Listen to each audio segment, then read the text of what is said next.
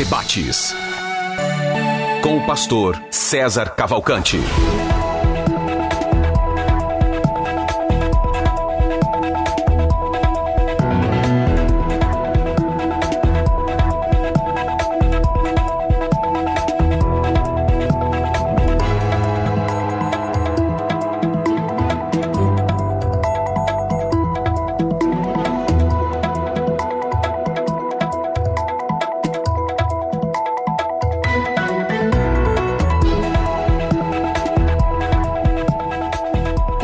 Dia na graça e na paz de Jesus. Eu sou o pastor César Cavalcante e mais uma vez, para a glória de Deus, está no ar mais uma edição do programa de debates da Rádio Musical FM. Nós vamos juntos até o final dessa programação e que Deus nos ajude a termos um bom programa, que o Espírito Santo trabalhe na minha, na sua, nas nossas vidas, que juntos exaltemos, glorifiquemos o nome do Senhor, porque Ele é bom porque a sua misericórdia dura para sempre. Tá vindo o som para você aí agora? Sim. Agora sim.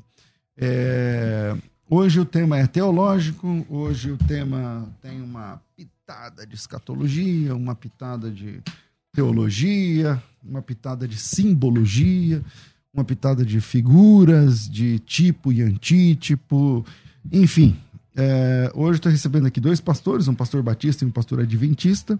E quando termina com isso, meu amigo, é o seguinte: o tema é: a Bíblia oferece base para a doutrina do juiz investigativo? A Bíblia oferece base para a doutrina do juiz investigativo? Então, basicamente, o juiz investigativo é uma doutrina, é, eu acho que 100% adventista. Não lembro se tem algum outro movimento que abraça sem ser a igreja adventista. Né?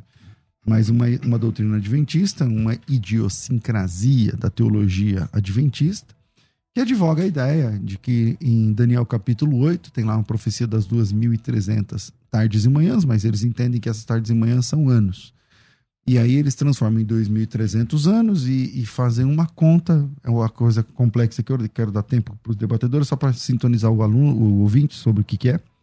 E essas 2.300 tardes e manhãs chega no ano 1843, 43, 44, 40, 1840, década de 40, de 1840.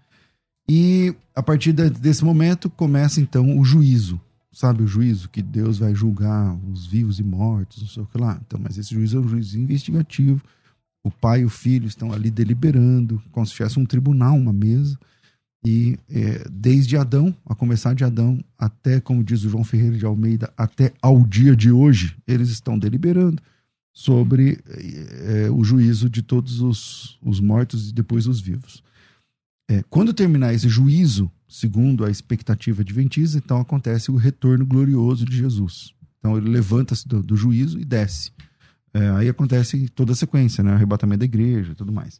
Bom, para debater esse assunto, se isso é plausível do ponto de vista bíblico, eu estou recebendo aqui o pastor Paulo Sérgio Batista, ele é pastor da Igreja Batista Betel em Guarulhos, bacharel em Teologia pelo Seminário Batista Esperança e também graduado em História pela Uni Santana e mestre em História da Ciência pela PUC de São Paulo. Bem-vindo, pastor Paulo.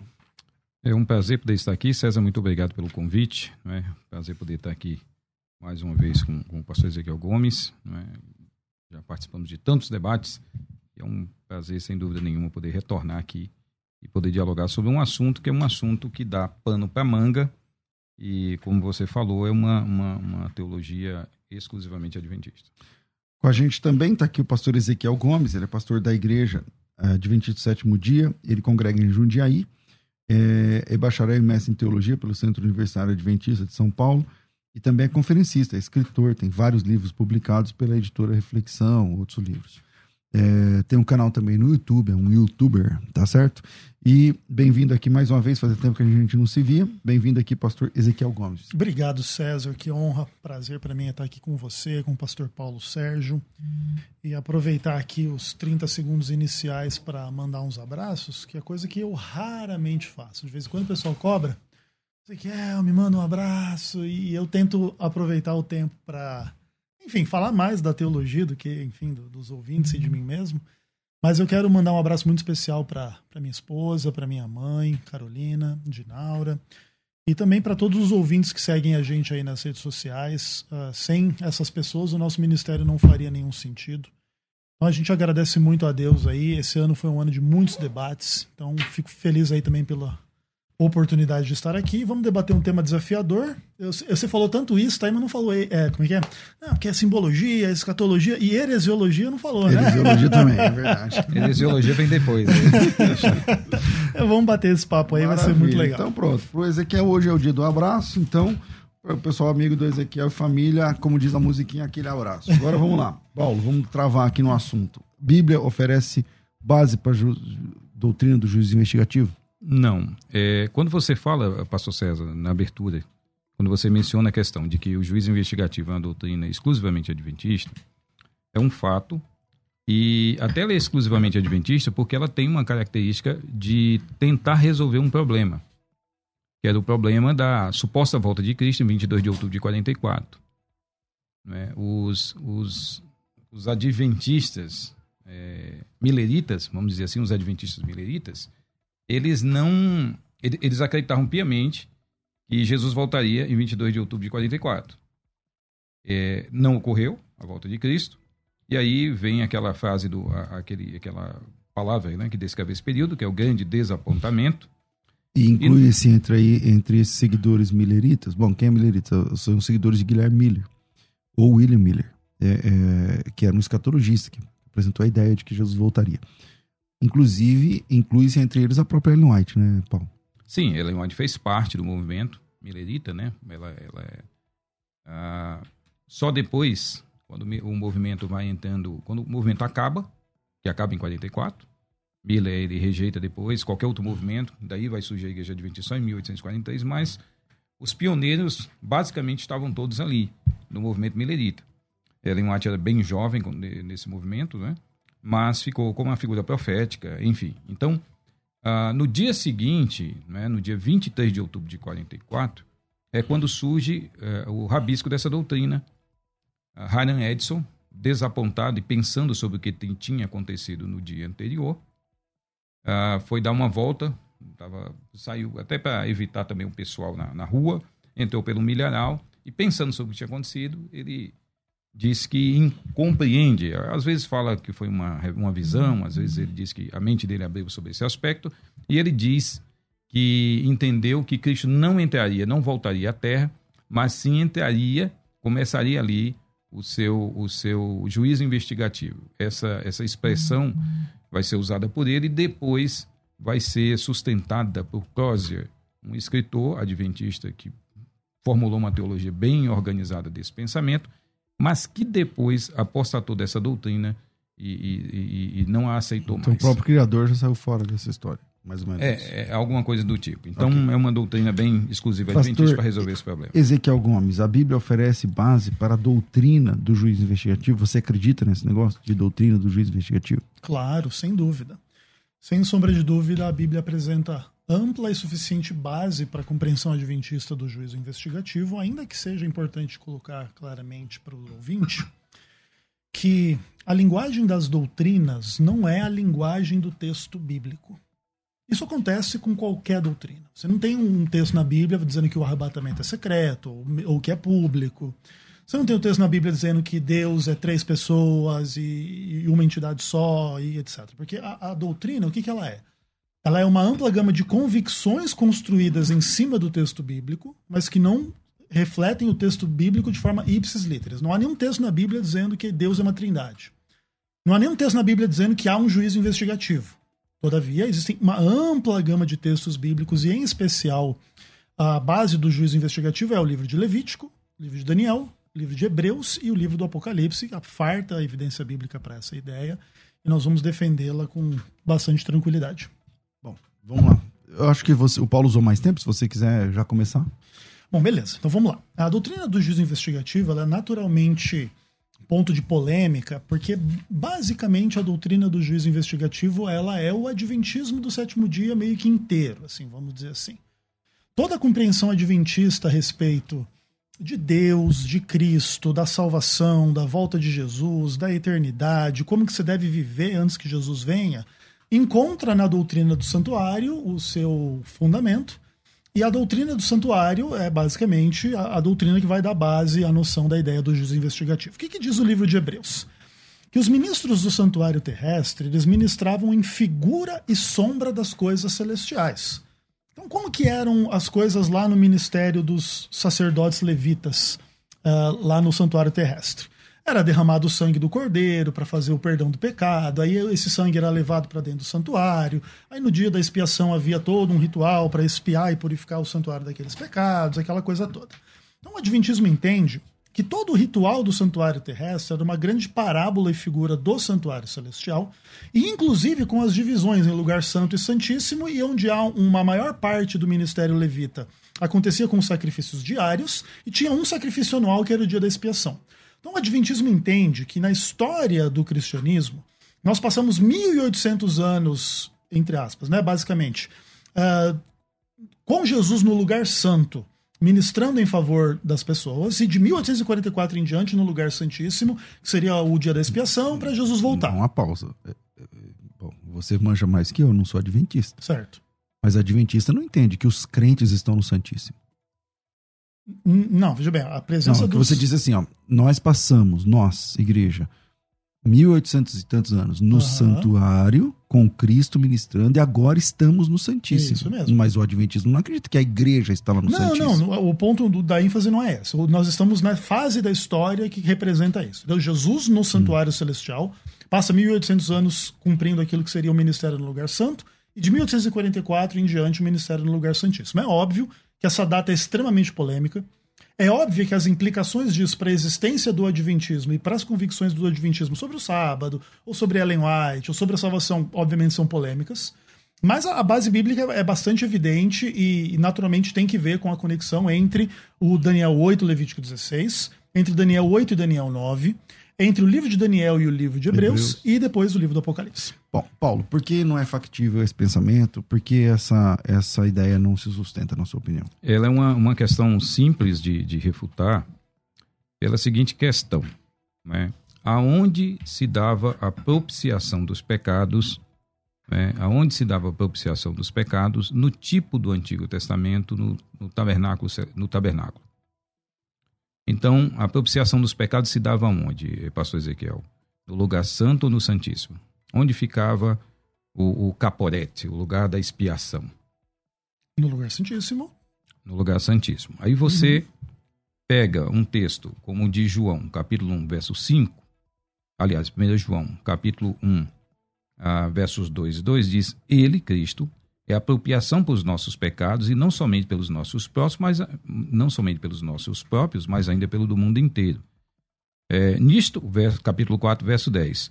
Nisto consiste o amor, não em que nós tenhamos amado a Deus, mas que ele nos amou e enviou seu filho como propiciação pelos pecados. Então vamos lá. Ah, nós não rejeitamos, César, a ideia de que da, da, da figura de um, de, um, de um santuário celestial. O livro de Apocalipse menciona isso. Porque às vezes parece que o fato de nós não acreditarmos né, na visão adventista, na, na, na questão da doutrina adventista, Sim. como o adventista expõe, que os cristãos dizem assim: ó, não, não existe nenhum, nenhum, uh, nenhuma referência a um tabernáculo celestial ou um templo celestial. Uhum. É mencionado em Hebreus. Então a nossa questão não é se existe ou não, claro. mas os, a, termos a, a, os termos em que acontece. Claro e que se desenvolve esse suposto, é, essa suposta doutrina adventista, as implicações dela para a Bíblia. Perfeito. Porque João chega e diz assim: ó, Cristo é a propiciação pelos nossos pecados. Sim. Então, se o lugar da propiciação era a tampa do, do, do, propiciatório. Do, propiciatório. que é o caporete, né? se não me engano hum. a expressão, lugar de perdão ali, se aquele é o lugar e Jesus e é a propiciação e a propiciação né? por nossos pecados. E o local, como disse o pastor Ezequiel Gomes, ficava no Santo dos Santos, não tem sentido nós falarmos que Jesus só entrou no Santo dos Santos a partir de 22 de outubro de 1844 para iniciar uma segunda fase. Pastor Ezequiel. Legal. É, o que acontece é assim. É, primeiro de tudo, é importante entender que toda a expiação no santuário ela acontecia dentro de uma dinâmica que a gente chama de já e ainda não. Tá? Então, como é que acontecia a expiação lá no santuário? Você abre a sua Bíblia lá, por exemplo, em Levítico capítulo 4 e os primeiros capítulos do livro de Levítico. E ali se ofereciam sacrifícios, era feita a expiação do pecado, inclusive no altar de sacrifício, que não era no lugar santíssimo. Né? Então, ali, o que, que acontecia, né? Uh, por exemplo, capítulo 5, verso 35. Aí o sacerdote tira a gordura, como tira a gordura do sacrifício. Por essa pessoa fará expiação do pecado que ela cometeu e o pecado lhe será perdoado. Então, existia expiação no lugar santo, que era o que o sacerdote fazia. Todavia, ainda restava o grande dia da expiação do final do ano de Levítico 16. Então, existe uma, uma dinâmica de tensão escatológica. Então, como que o Adventismo entende isso? Aquilo que Jesus Cristo fez, uh, ele o fez de forma cabal na cruz do Calvário. Ele sobe ao céu como vitorioso, ressurreto dentre os mortos, assenta-se à direita do Pai, entra no lugar santíssimo já na sua ascensão, porque assim funcionava o ministério antitípico. Uh, como que era a inauguração do santuário terrestre? O, o sumo sacerdote entrava no lugar santíssimo e aspergia e ungia. Depois continuava o ano inteiro durante os sacrifícios e voltava a entrar nele no dia da expiação. O Adventismo também não nega que Jesus entra no lugar santíssimo no momento da sua ascensão. Só que ele entende que, depois dessa inauguração do santuário, ele passa 1800 anos cumprindo aquilo que é o ritual do lugar santo. E isso também tem um grande debate dentro do Adventismo, se isso é literal ou não, se, por exemplo, se tem dois compartimentos lá, ele sai de um vai para o outro, se isso é para ser tomado literalmente ou se é só uma fase dentro de um mesmo santuário, até porque Deus é onipresente, tá, tá não só nos todos os compartimentos do lugar do santuário celestial, mas do universo inteiro. Então existem esses debates sobre os detalhes, o que é literal e o que não é literal. Mas como o ritual do santuário terrestre, ele era dividido dessa forma. Havia expiação no lugar santo, depois expiação no lugar santíssimo. Jesus faz expiação no lugar santo, faz expiação no lugar santíssimo, e não vemos nenhuma dificuldade ou como que isso poderia refutar a visão adventista. Ok, pastor Paulo não dá, o Ezequiel, por exemplo, você fala assim, 1.800 anos, né? Uhum. Jesus passou 1.800 anos. Certo. Essa data de 1.800 anos está com base em Daniel 8,14, sim Perfeito, ou não? Sim. Ok. Ah, só que é o seguinte, nós temos que entender que o, o início das duas das 2.300 tardes e manhãs, segundo o corpo adventista, é 457 a.C. Perfeito. E não o, o, ano 33, ou 34, ou 30, que seria aproximado. Certo. Então, é, o ano seria esse, César. Né? Uhum. Né? 457. Sim. Tem um cômputo lá com relação a, a Esdras. Isso. Né? E 2.300 tais daria ali 1844. Perfeito. Essa é a soma do 457 mais, mais a, a, os, os mil e, e, é bom 844. Lembrar, é bom ouvinte lembrar que 457 antes de antes Cristo. Antes de Cristo, né? exato, exatamente. O conto com Esdras. Então, Até porque o próprio Miller errou um ano antes o, a Exato. Conta. Sim, ele era 43, é, 1843. Então vamos lá. Agora, se, se o texto né, de, do, do, do livro de Daniel, capítulo 8, verso 14, 2.300 tardes e manhãs, está fazendo uma referência a 1844, então, não seria correto se falar de, de uh, quase dois mil anos, né, levando para o século XIX, uhum. visto que, segundo a própria Igreja Adventista, é 457 que é a data de início das 2.300 tardes e manhãs. Certo. Então, se está se falando que Jesus, durante 2.300 anos, purificou o santuário, né, porque não essa não é a pergunta, até quando né, será precisado de purificar e aí ele até 2.300 tardes e manhãs, e o santuário será purificado. Você está dizendo que lá na profecia de Daniel 8, dois, dois, se fosse 2.300 anos, vamos colocar, em 2.300 anos, completaria a purificação do santuário. Terminaria. Okay, é exatamente. E aí ele diz, até duas, até, até 2.300 tardes e manhãs, o templo será purificado. Até, não após. E, e esse até. Não César, a partir também. É. E, exato. E, e, esse até, ele começa contado ou computado a partir de 457 a.C. Então, simplesmente chegar e dizer assim: não, olha, Jesus morreu aqui, e aí ele subiu para o céu, ficou esse período, fez a purificação, esteve no Santo dos Santos, como ele admite, e depois né, começou, a partir de 1844, uma nova, um, novo é, aspecto da sua obra celestial não, não cabe, porque o início do cômputo de Daniel, eh, de 2.300 tardes e manhãs, é 457 anos antes de Cristo. Então, o que Cristo fez no santuário celestial em 450, a partir de 457 antes dele nascer? Então, essa doutrina, essa tentativa de, de, de é, criar uma data anterior e depois jogar posterior, né, é, é algo que os adventistas fazem, mas assim, até sem perceber que eu tenho, se eu digo que Jesus está ali trabalhando quase dois mil anos fazendo esse trabalho, né? Então eu tenho que admitir que antes dele nascer, 400 e poucos anos, ele já fazia esse trabalho, porque esse é o cômputo. Veja, o que acontece é assim, Paulo. A discussão sobre a data de 457 a.C. para o início das 2.300 tardes e manhãs é uma discussão difícil e é uma discussão polêmica. Mas ela é aceita pela igreja. Claro, claro. Mas o fato é, é uma discussão difícil e é uma discussão polêmica. Existem duas ou três outras datas alternativas que são trazidas, inclusive, por pessoas dentro ou fora do Adventismo para tentar relativizar essa data. Por exemplo, existe a ideia de que o dia não é 22 de outubro, era 23 de setembro. Não, não era 1840. Não, é, o ano não é 457, é 539. Não, tem, tem várias discussões desse tipo. Todavia, veja bem, vocês, por exemplo, mesmo se concentram no até, a, até 2.300 de manhãs. Não é depois, não é nada disso, certo? Não, é o texto, né? Isso, exatamente. Então vocês, diz isso, vocês é enfatizam esse aspecto do até 2.300 de manhãs, como querendo dizer assim. Em é, 2.300 de manhã termina. Não é isso, não é depois, etc. E tal. Só que veja bem, se vocês estão inferindo agora que é durante 2.300 tardes e manhãs. E também o texto não diz isso. O texto não diz que Jesus ficaria durante 2.300 tardes e manhãs fazendo isso. Então também tem que, ser, tem, tem que levar isso em conta. O que acontece é assim: Daniel 8 não apresenta nenhum período para o início das 2.300 tardes e manhãs. Inclusive, esse é um dos problemas é um dessa problema. ideia. É. Entendeu? Porque como que acontece? Tem que entender a interpretação do livro de Daniel. Você... Tem que entender que nem o Daniel entendeu. Também. Você vai lá no texto, é, nem o Daniel entendeu. Exatamente, um texto super difícil. Então vamos lá. Como em Daniel 8 não tem nenhuma base para dizer quando é que esse negócio começa, aí você chega em Daniel 9 e aí você tem um pouco da ideia lá de que 70 semanas estão cortadas e etc e tal, separadas para o povo de Israel. Em função disso, a exegese adventista entende que essa expressão 70 semanas são cortadas, são cortadas num período maior, e aí o início das 70 semanas é a ordem para restaurar e edificar Jerusalém. Então, o adventismo, através disso, de Daniel 9, faz a definição desta ideia, e aí existe a discussão qual é a data correta dessa ordem para restaurar e edificar Jerusalém, tem umas duas ou três datas possíveis, e o Adventismo entende que a data de 457 a.C.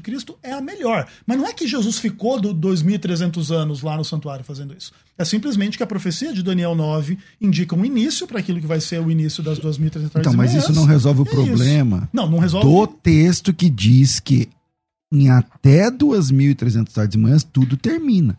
Então, mas. E para você, quando se completa dos 1.300 tardes, tudo começa. começa. Concordo. E aí é um problema. Porque, veja bem, isso é um problema, mas é um problema sim. Uh, mais ou menos. É tudo conforme você lê o texto. Ó, até 2.300 tardes e manhãs, e o santuário será purificado. Uhum. Tá? Entende que você pode jogar isso para o futuro? Sim. Pode sim, porque não é assim, ó até 2.300 tardes e manhãs e o santuário terminará de ser purificado. Não tem sentido isso aqui. Claro que tem. Eu posso chegar em você e falar assim: olha, eu estou construindo a sua casa, eu sou o construtor, uhum. eu estou atrasado. Eu digo para você: fica tranquilo, em até três meses a casa estará pronta. Mas não é isso que o texto diz. Não é, o texto não diz em até 2.300 tardes e manhãs diz, sim. o santuário estará purificado. Presta atenção. Ele será vamos lá, purificado. Paulo, vamos lá. O texto no verso 13, depois ouvi um santo que falava e disse, de disse, outro santo aquele que falava. Até quando durará a visão do sacrifício diário e da transgressão assoladora, visão na qual é entregue o santuário e o exército a fim de serem pisados? Ele me disse: até duas mil e trezentas tardes e manhãs o santuário será purificado. Uhum. Então, o texto diz que até duas mil e trezentas tardes e manhãs esse santuário ia passar por uma purificação. Se nós admitirmos que isso era uma data. E, e, você pode dizer assim: olha, tem data de 445, tem data de 457, uhum. tem várias datas possíveis. Se interpretar isso como 2.300 anos literais. Uhum. Que já é outro problema. Que já é um Sim. outro problema. Alguns, a maioria dos intérpretes, a maioria deles, assim, 99,9% talvez, uhum. eles defendem que ah, tardes e manhãs se referem a um dia né, onde tinha os dois sacrifícios. Ou seja, eu tenho que pegar 2.300 e dividir em dois para poder chegar a esse cômputo. Uhum. Então, ah, então, se nós pegarmos ali, Ezequiel, ele está dizendo bem claro, ele está perguntando quanto tempo vai durar essa profanação do santuário, quanto tempo vai ser pisado. E aí se menciona até 2.300 tardes e manhãs e ele vai ser purificado. Sim. A grande questão é que ele vai mencionar o, o, o templo, né, o, o santuário, que vai ser é, é, será purificado. E esse santuário, Ezequiel, ele tem que ser o santuário como um todo. Porque fica difícil, César. Nós falamos aqui que a purificação desse santuário era a purificação de uma parte. Não, ele purificou no santo, depois entrou no santo dos santos a partir de 22 de outubro de 1844. Uhum. O texto parece não inferir isso de forma alguma. Daniel não está preocupado com uma parte do santuário, ele está preocupado com uma profanação maior. Certo. Que a maioria dos exegetas acreditam que era, por, por causa da sequência do capítulo 8, que ele vai trazer os reinos, o, o Babilônia, Grécia, Medo-Persa, então. Grécia, então. né, Macedônia, depois os quatro os quatro os quatro uh, governos lá governos da ali, né, Lisima, Cassandra, Ptolomeu e Seleuco. E aí depois, aí nisso ele vai mencionar esse outro chifre pequeno, Perfeito. Né, que, ou seja, está numa sequência de reinos que Daniel conhece. Daniel esteve em dois, Babilônia e Medo-Persa e então ele está recebendo essa revelação e ele está preocupado para saber até quando isso vai acontecer. Por uhum. quê? Porque havia sido profanado o templo que ele conhecia. Tinha sido destruído, tinha sido, e tinha sido profanado. Uhum. Até quando essa humilhação vai continuar sobre nós judeus? Até quando isso continuará? E ele diz: a, até 2.300 tardes e manhãs. Uhum. Se você for, for olhar para o texto de uma forma sem, sem tentar é, é, entender algo que a igreja adventista ensina, mas simplesmente dizer assim, não, de fato, ele está dizendo até texto. Ah. dentro do texto, nos parece de forma muito clara que Deus está dizendo assim: Daniel, é o seguinte, até 2.300 tardes e manhãs eu vou resolver esse negócio. Essa parada vai ser resolvida em 2.300 tardes e manhãs. E aí fica difícil, mesmo com o ponto de vista adventista. Do será, né? Porque se Jesus é o que faz essa purificação do santuário, certo? Qualquer data antes de Cristo é errada. E a igreja adventista sempre sustenta datas antes de Cristo, porque até se ele colocar em anos depois de Cristo, ainda não tinha chegado. Então. Porque nós estamos dois, dois mil anos depois. Perfeito. Então tinha que esperar mais dois séculos e pouco. Vamos lá. Perfeito, Paulo. É, as, suas preocupações, as suas preocupações são legítimas e, e, o mais importante, acho que, dessa discussão toda, nesses pontos que você levantou agora, é que existe uma diferença muito grande da visão adventista em relação à visão da maioria dos demais cristãos. Isso é fato. Mas o importante é entender de onde que vêm essas convicções adventistas. Primeiro, ela vem de uma leitura historicista da profecia de Daniel, que é um pouco diferente da maioria da leitura um pouco mais preterista, que enxerga nisso aqui o templo da terra, e Antíoco Epifânio como um profanador, e a purificação do santuário como a rededicação do templo. Então, essa é uma diferença muito grande. Obviamente, Sem a gente não, não, tem tempo de, de esmiuçar demais isso aqui. Mas esse é um ponto importante. Entretanto, qual, qual que é o problema? O problema é que, se você coloca essa profecia de Daniel, capítulo 8, uh, ah, como tendo o seu cumprimento. O santuário foi purificado 200 anos antes de Cristo com Antíoco Epifânio. Você tem um, uma quebra de um monte de paralelismos importantes dentro do livro de Daniel. Como que o santuário é purificado dentro do paralelismo do livro de Daniel? No capítulo 2 é quando a, a pedra vem e quebra todos os reinos. No capítulo 7 é quando o ancião de dia se assenta ali no tribunal e abrem-se os livros, e ao final deste juízo de Daniel 7, você tem a vindicação dos santos e eles recebem o reino. Como que isso acontece em Daniel capítulo 8? É, o príncipe é, ele é destruído sem intervenção de mãos humanas e, se guarda em segredo aquilo que vai acontecer. Inclusive o Daniel capítulo 8 é um dos livros mais, é um dos capítulos mais difíceis do livro. Então, o que acontece? O, o, grande príncipe, o, o, grande príncipe, que é o chifre pequeno aqui, ele vai ser destruído. Mas isso ainda não aconteceu. Capítulo 9, você tem Jesus Cristo morrendo pelas pessoas, você tem ele fazendo cessar o sacrifício, a oferta de manjares em função da sua morte, e depois surgindo o desolador, que vai, vai ser a abominação da desolação, que Jesus colocou no futuro no evangelho, não no passado. Se a abominação da desolação está no passado, é Antíoco Epifânio, 200 anos antes de Cristo, Jesus mesmo está errado desapontando isso para o futuro. Essas são apenas algumas das poucas convicções adventistas que fazem a gente entender assim. O fato de que a história do cristianismo tem dois mil anos de história fez com que muitos cristãos olhassem para esse tipo de texto com um olhar um pouco diferente dessa leitura um pouco mais preterista. É óbvio que a leitura mais preterista ela, ela é a da maioria, é óbvio que é uma leitura respeitável, o Adventismo entende de uma forma diferente. Ah, isso é por causa do nosso mito fundador, para justificar a falha do, do, movimento milerita. O Adventismo nunca disse que o movimento milerita não falhou, até porque a única forma de não ter falhado era Jesus ter voltado. O Adventismo nunca diz isso. Não, isso não falhou. Óbvio que falhou. Mas falhou o quê? O entendimento do ser humano. O entendimento adventista pode ser falho? Óbvio que pode. Em tese pode, mas ele tem bases suficientes para ser correto. Então, mas aí é um problema. Quando você assume isso, você está assumindo que vocês, que vocês tiveram um falso profeta. Porque Vocês estão Guilherme- assumindo Mas a igreja adventista admite isso. Mas é que Guilherme Miller não Então. é um profeta adventista. Não, mas porque a igreja adventista não existia. Só por isso. Não, Porque todo o mas é. pessoal adventista fazia o bojo Fez da igreja. parte, o concordo, nascedouro da concordo. igreja adventista. Porque quando você fala assim, ó. Concordo. Não, mas ele não era adventista. Mano, nem a Ellen White era adventista em 1844. Meu Isso. Deus do céu. Exato. Por quê? Isso vai gerar a igreja adventista. Concordo. Esse é o nascedouro da igreja adventista. Sim, eu concordo, mas isso não torna o adventismo falso. Isso simplesmente torna o Mas adventismo quando a pessoa marca uma profecia e não funciona, o que, que a Bíblia diz? Oi? Quando a pessoa marca uma profecia e não funciona, o que, que a Bíblia diz? A Bíblia chama de que isso, pessoal?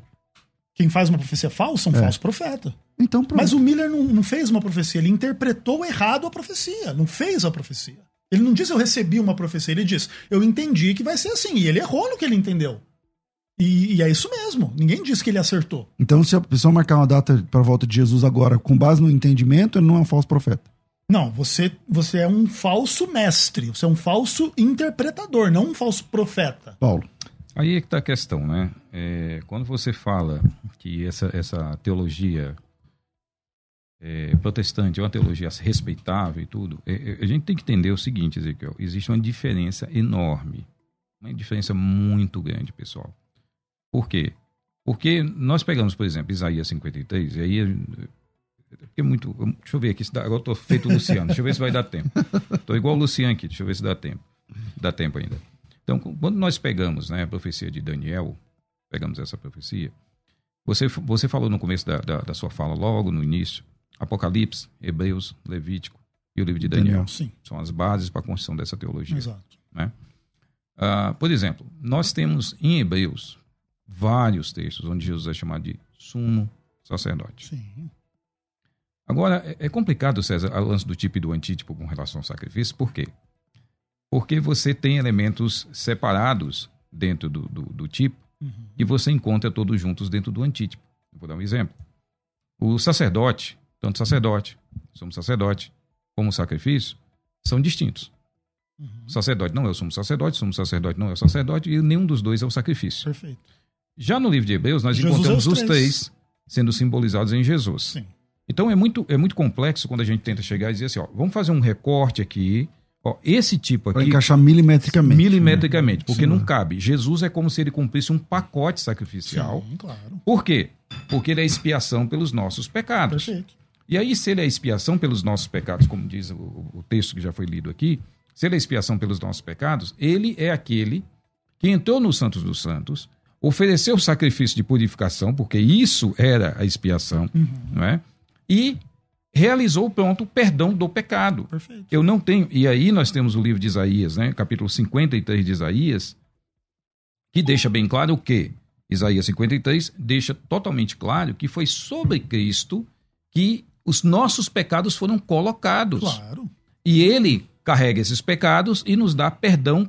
Ou seja, Sim. ele é aquele é a figura daquele que remove o pecado e a figura daquele sobre quem o sacrifício é realizado e o sangue é depositado sobre o, o lugar do perdão, o caporete. Então, é, é- é importante nós entendermos isso, porque nós não encontramos nenhuma doutrina, nenhum texto bíblico que chega no Novo Testamento e fala o seguinte: olha, Jesus era a- é, a- é- não é a propiciação, ou Claro a consequência dessa, desse corolário, né, que nós falamos dessa, desse pensamento adventista, da interpretação de Levítico 16, aí entra a questão de Azazel, como aquele que remove o pecado. Sendo que todo tipo que nós encontramos no Antigo Testamento, você pode até pensar, olha, isso aqui deve ser aquilo lá no Novo Testamento. Mas um tipo, ele só pode ser usado como tipo, só pode ser chamado de tipo, se ele encontrar um antítipo. Isso acontece, César, no mesmo problema de tipologia que nós vemos no, no, no meio evangélico, com relação a pegar o tabernáculo e fazer ali todo. Ele não tem um antítipo, é descritivo. É um Exato, descritivo. né? encontrar Cristo em todo o tabernáculo. Olha, a- a- a- a- O perfume. can- o candelabro é Jesus A que é a luz do cortina, mundo. O pão da proposição é Pão Jesus que é o pão da vida. Quando Jesus disse que era pão, ele falou do maná. Ele nunca falou do pão da proposição. Ele nunca usou esse, esse tipo para explicar em si mesmo o antítipo. Então, o grande problema do adventismo nesse aspecto é que esses tipos e esses antítipos são conturbados, são achados ali, não é? A partir de interpretações próprias, porque o Novo Testamento ele deixa bem claro, sem sombra de dúvida alguma, que nós temos Jesus como sumo sacerdote, porque todo sumo sacerdote, sendo tomado entre os homens, é constituído nas coisas concernentes a Deus, uh, a favor dos homens para oferecer tantos dons como sacrifício pelos pecados. E é capaz... Aí ele vai mencionar Jesus, capítulo 5 de Hebreus, como esse sumo sacerdote, claro. e o sumo sacerdote é o que realiza o perdão. Sim, mas o Adventismo não fala nada. A purificação, o sacrifício no Santo dos Santos. Perfeito. O Adventismo não fala nada contra isso, Paulo Sérgio. Pelo contrário. A, a distinção do entendimento adventista sobre o bode Azazel ou coisas do tipo não tem nenhuma implicação do tipo que Jesus não perdoa, que Jesus não é suficiente, que Jesus não resolve o problema. Muito pelo contrário. A grande questão é que há uma tensão escatológica no santuário terrestre e há uma tensão escatológica no Novo Testamento e no santuário celestial. Então, qual que é um pouco do problema dessa discussão? O problema é que às vezes se usa a retórica do sacrifício já realizado, do perdão já realizado, da expiação já realizada, sem se levar em conta os aspectos ainda não desta ideia. Porque assim, ó, o, o, pecado já está perdoado. E se você pecar hoje? Você trair sua esposa, abandonar, negar a Cristo, já está perdoado também? Você vai para o céu do mesmo jeito, sem nenhum problema? Esse é um pouco do tipo do, do problema que cria. Enquanto o pecado ainda existe, ainda está esse processo de expiação e juízo acontecendo. Não tem muito como ser diferente, entende? Então, como que era no sacrifício de Israel? Você pecava, levava lá o seu sacrifício, era perdoado. Depois você participava do dia da expiação. Se você participar do dia da expiação em contrição de espírito, etc., você passa naquele juízo, você não é eliminado do meio do povo. Nós entendemos que o processo da salvação é da mesma forma. Você aceitou a Cristo, está perdoado. Agora, como é que você vai viver em função desse perdão? E se você apostatar? se você negar a Cristo, como o livro de Hebreus mesmo diz, se você profanar aos pés o sangue do Filho de Deus, se você viver em pecado conhecendo plenamente a verdade, já não resta sacrifício pelo pecado. E aí é um juízo que vai acontecer que vai separar quem é salvo e quem não é. Mas não é uma coisa do tipo, quem é adventista é salvo, quem não é. Quem acredita na doutrina do investigativo é salvo, quem não é simples assim. É uma, é uma questão de Cristo como Salvador e que não derramou o sangue dele também para permitir a gente a pecar, mas para perdoar o pecado. Então, enquanto o pecado ainda existe, o, o processo está acontecendo. Bom, eu vou para o intervalo e a gente volta já já. E na sua opinião, a Bíblia oferece base para a doutrina do juízo investigativo? Vira aí, a gente já volta. Vai. Agora você pode ouvir a Musical FM além dos 105.7 em qualquer lugar do mundo. Faça já o download do nosso aplicativo. Digite na Google Play e Apple Store Musical 1057 e instale já no seu smartphone. Você pode mandar a sua mensagem. Ouvir a musical em alta qualidade em todo lugar. E ficar por dentro de tudo que acontece na nossa programação. Disponível para Android e iPhone. Não esqueça, digite Musical 1057 e seja bem-vindo. Musical, mais unidade cristã.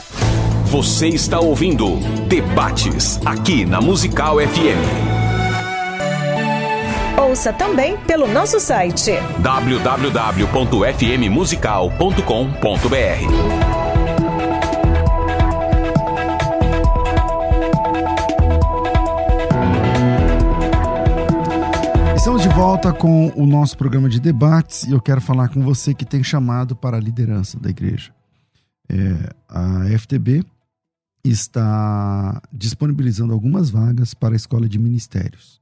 E a Escola de Ministérios é o maior programa de capacitação que você conhece, que você já viu falar.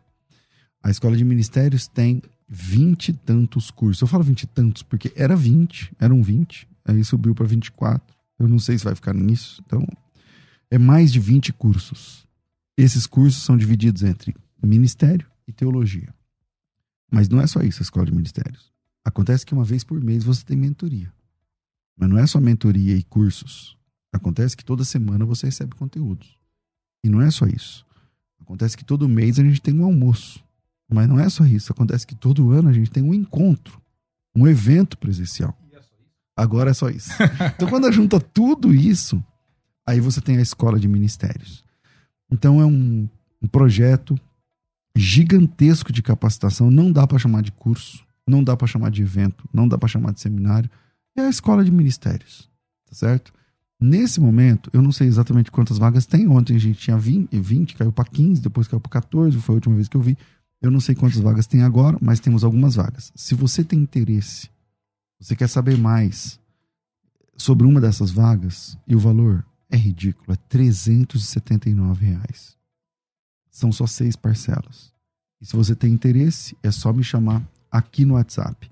O WhatsApp é 011 9 9007 6844. 011 9 9007 6844. Vamos de novo? 11 9 9007 6844. Coloca teu nome, em Escola de Ministérios e aí o pessoal te ajuda a fazer a sua inscrição. Eu tenho certeza que é o começo de um novo tempo na sua vida, no seu chamado, no seu ministério. Virei.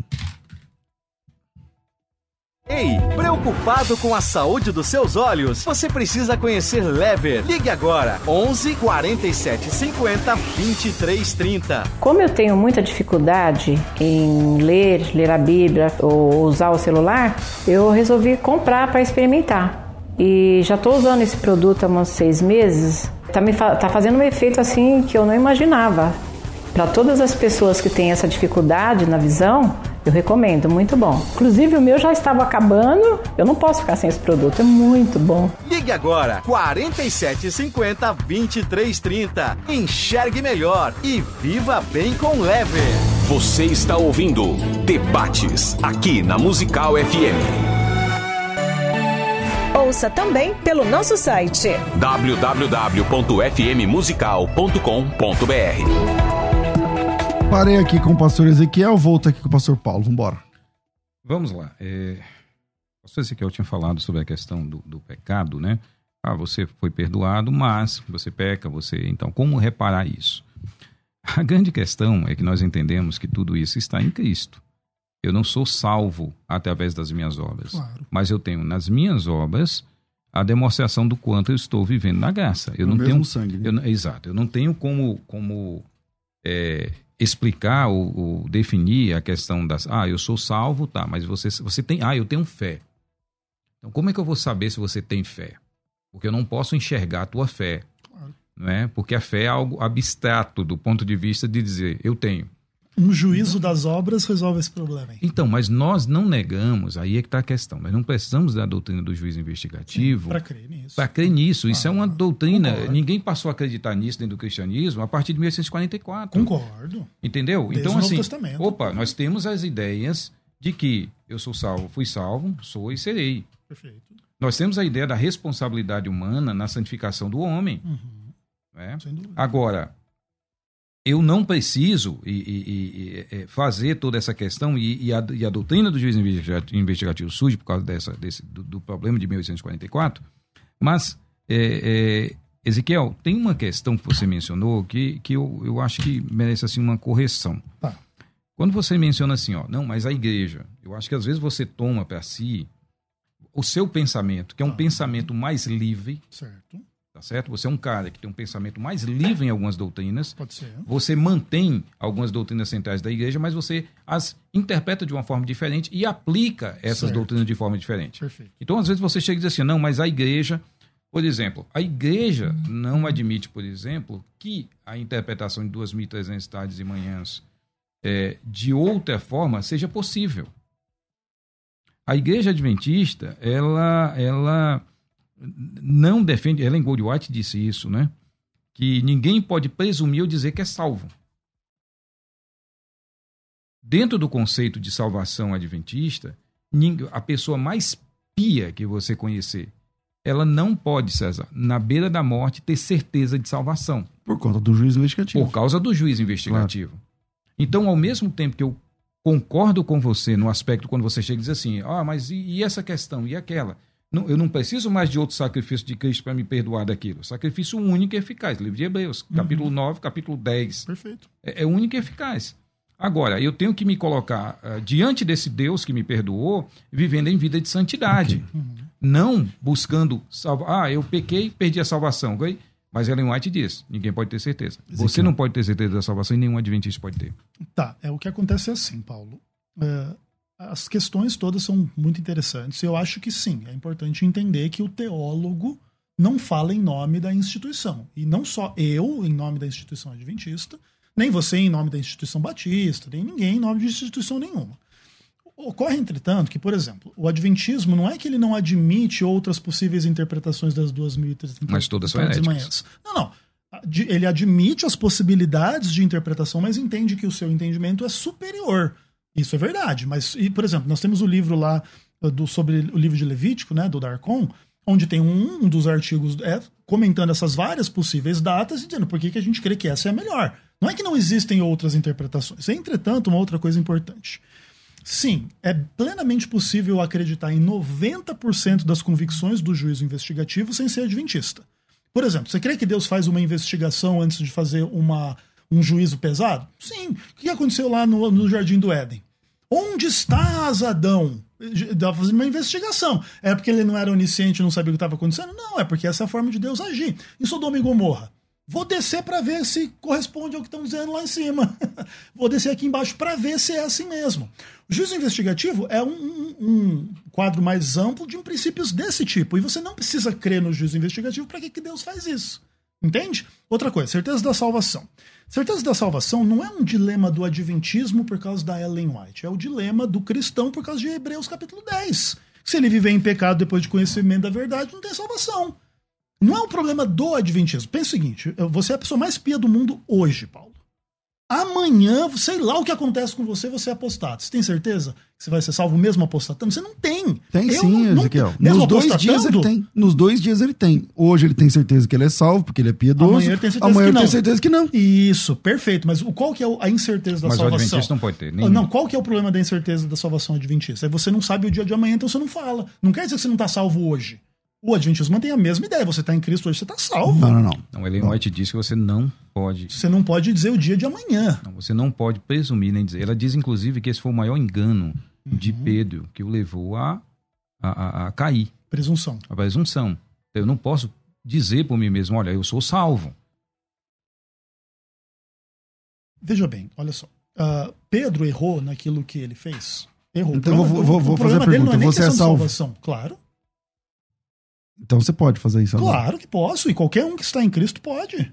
Obviamente que a gente pode se enganar e a gente não sabe o dia de amanhã, mas eu posso apostatar e não estar salvo mais. Então, então é, mas tem é, gente. Essa é uma posição tá sua, é, exatamente. É, claro. Esse é, é o problema. Não, mas o, gente, não. Nós tem... não estamos falando de apostasia, Ezequiel. Eu uhum. entendo apostasia Sim. e nenhum de nós dois aqui, é, ou qualquer outro, vai, vai estar tá no contrário. O cara uhum. apostatou, não, esse cara é crente, porque apostatou tá, tá e salvo, ele tá, tá salvo. Ele vai chegar no céu apóstata. Não, né? O cara virou ateu não, ele vai chegar no Ou céu. mesmo envolvido em algum tipo de pecado que Deus colocou naquela lista lá. Ponto. Ficaram de fora, fulano. Ponto, tá. ponto. Exato. Então nós não, não, estamos discutindo isso daí. Perfeito. O que nós estamos discutindo uh, nesse ponto, por isso que essa expiação adventista é muito complexa, é um sistema muito, muito, muito, muito complexo, é que esse sistema diz o seguinte: você não pode presumir que você é salvo. Você, por quê? Porque você não sabe é, a, a, base desse juízo que está sendo feito. Ele está sendo feito um, um, está sendo realizado um juízo ou será realizado um juízo a, a, respeito da sua vida, e esse ju, juiz não vai levar, ele vai levar em conta tudo o que uma ocorreu. Pergunta, uma pergunta. É, em Apocalipse capítulo 20, tem o juízo final, o juízo do grande trono branco. Certo. Esse juízo, frequentemente os escatologistas entendem que é o juízo sobre os ímpios. Uhum. Tanto vivos, que estarão na terra, quando do, do retorno glorioso de Cristo, certo. depois do, da, da, da Batalha de Armagedon, quanto os mortos, que ressuscitarão para receber esse juízo. Perfeito. Se já houve o juízo investigativo, é juízo sobre juízo? Sim. O Adventismo entende mais ou menos o seguinte quadro. Uh, ah, 1844 em diante começa o juízo dos salvos, que serão salvos, aqueles que professam a fé cristã. Isso separa quem é salvo e quem não é. Aí Jesus volta, busca os salvos, leva eles ao céu e os ímpios morrem. Durante esse período de mil anos que a gente crê que acontece no céu, vai se cumprir lá 1 Coríntios capítulo 6, onde os salvos julgarão o mundo. Então os salvos vão tomar consciência por que, que, as pessoas não foram salvas, que chance que Deus deu, que Deus não deu. Depois dos mil anos acontece a segunda ressurreição e, e os eventos lá do Apocalipse capítulo 20, aí desce fogo do não, céu. Mas, não, minha pergunta é, esse pessoal que vai ser julgado, já não foi julgado no juiz investigativo? Uh, foi, já foram então, juiz. de lado. Assim, quando se diferencia quem é salvo e quem não é, já foram deixados de lado, então já foram, já foram julgados. Todavia, nesse segundo juízo, aí se, se, comprova, a gente fala de juízo comprovativo, né? O juízo comprovativo comprova o porquê que eles não foram salvos, e aí acontece depois da ressurreição o juízo executivo quando cai fogo do céu e os consome. Não, Bom. interessante, Ezequiel, você mencionando, é a ideia de que ele é julgado uhum. nessa volta e são destruídos. Sim. Ok? Ou seja, eles, já são, eles são aniquilados já pelo juízo que foi feito acerca das obras deles. Então eles foram destruídos.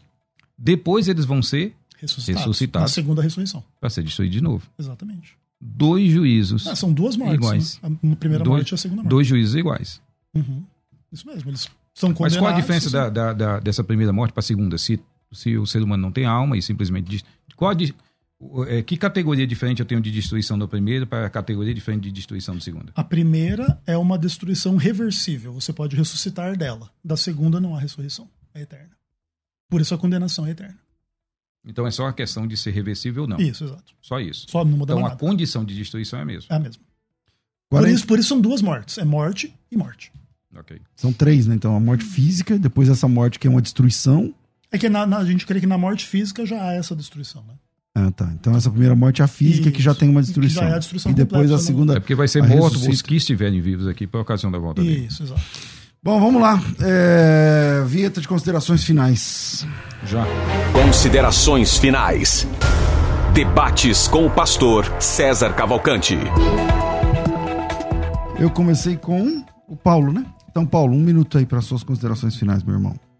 É, eu quero só mencionar, não é, que a que apesar do, do, do, respeito que eu tenho pelo meu debatedor, uma pessoa que, a gente, que eu já conheci há algum tempo, uh, eu vejo, Ezequiel, você é uma pessoa que é, é um cara que pensa livremente, e eu admiro isso. Você me contou um pouco da sua história. Uhum.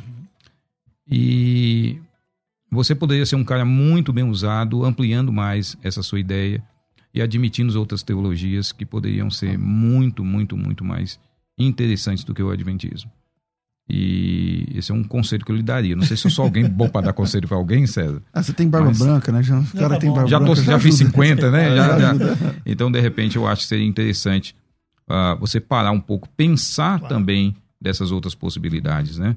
É, leia Desmond Ford, eu acho que o livro dele vai poder ajudar muito nesse aspecto. Bom, Paulo, quer divulgar alguma coisa rapidinho? Canal Apologia com P, entra lá, se inscreve e assiste os vídeos. Maravilha. Ezequiel, bem-vindo sempre aqui. Suas considerações finais, um minutinho, um minuto, um minuto e meio. Obrigado, César. Uh, Paulo, eu entendo perfeitamente o seu apelo e acho que você, como um estudioso do Adventismo, já refletiu bastante também sobre o outro lado dessa história. Né? O Adventismo tem os seus problemas, mas tem uma visão bastante sólida, bastante bíblica. E, por exemplo, só para terminar, você disse assim que a gente tem às vezes os, os, limites e os problemas da tipologia, o que se aplica, o que não se aplica. Okay. Esse é um problema do próprio texto bíblico. Por exemplo, o livro de Hebreus diz que Jesus ele é o sacrifício, mas diz assim que ele não foi sacrificado muitas vezes por causa do problema da tipologia. No, no santuário eram muitos sacrifícios, mas Jesus morreu uma vez só. Então existem aspectos de continuidade e aspectos de descontinuidade. E é obviamente que é difícil entender o que, que é o que. Por exemplo, está dividido em dois compartimentos, está dividido em lugar santo e lugar santíssimo. Isso é um aspecto de continuidade entre os dois ministérios ou de descontinuidade? É óbvio que há espaço para esse debate e eu estou bem consciente dele. E o Adventismo também. O Adventismo é uma religião que, por ter essa doutrina como distintiva, precisa pensar em tudo isso. 2.300 tardes e manhãs, 2.300 anos. Ah, mas essa conta não bate direito. Mas os 1.150 sacrifícios de Antíoco Epifânio também não bate direito. Parece falta um pedacinho lá. não, é, não é exato. Tanto a nossa visão quanto a visão contrária tem as suas forças e tem as suas fraquezas. É, a gente entende, por exemplo, Daniel 8,17 diz que essa visão de Daniel 8 é para o tempo do fim, não é para 200 antes de Cristo. Claro que aí você precisa ter uma visão do tempo do fim. Tem alguns que tentam dizer que o tempo do fim começou lá atrás, tudo bem, ok. Mas o fato é, eu agradeço demais o diálogo, o debate, César, fantástico. Um tema muito difícil e desafiador. Não é simples a gente debater um tema desse em poucos minutos, mas agradeço ao ouvinte que tem paciência, agradeço aos críticos, agradeço a, a visão contrária e a gente considera sim, e eu tenho certeza que vocês têm 90% das convicções do juízo investigativo, mesmo sem crer que 1844 Jesus passou do lugar santo para o Santíssimo. Vocês creem que Jesus vai voltar, vocês creem que ele vai julgar o pecado, vocês creem que ele vai reinar eternamente. Essa é a base da nossa visão e ela é bem fundamentada e agradeço. E vocês me sigam lá no Vem Senhor Jesus, lá no YouTube. Canal. Quer divulgar mais alguma coisa? Não, não. É isso aí, pastor mais bonito da internet. O pessoal me encontra lá. Ah, cara, foi tão bem comportado. Agora você tá com mentira mesmo. Chega no começo, bagunça de Mentiroso não vai dar. Ainda bem que só tem um sacrifício. Bom, vamos lá. Grande abraço a vocês, Doni. Obrigado, obrigado à nossa produção. Fico por aqui, minha gente. Eu volto daqui a pouco, às duas da tarde, com o programa Crescendo na Fé. Tudo isso e muito mais a gente faz dentro do reino, se for da vontade dele. Você ouviu Debates na Musical FM. Dentro de alguns minutos, este programa estará disponível no seu aplicativo de podcast. Basta digitar Debates Musical FM e ouvir a qualquer momento, quantas vezes quiser. Disponível para Spotify, Deezer e os tocadores da Apple Android. Musical FM. Mais unidade cristã.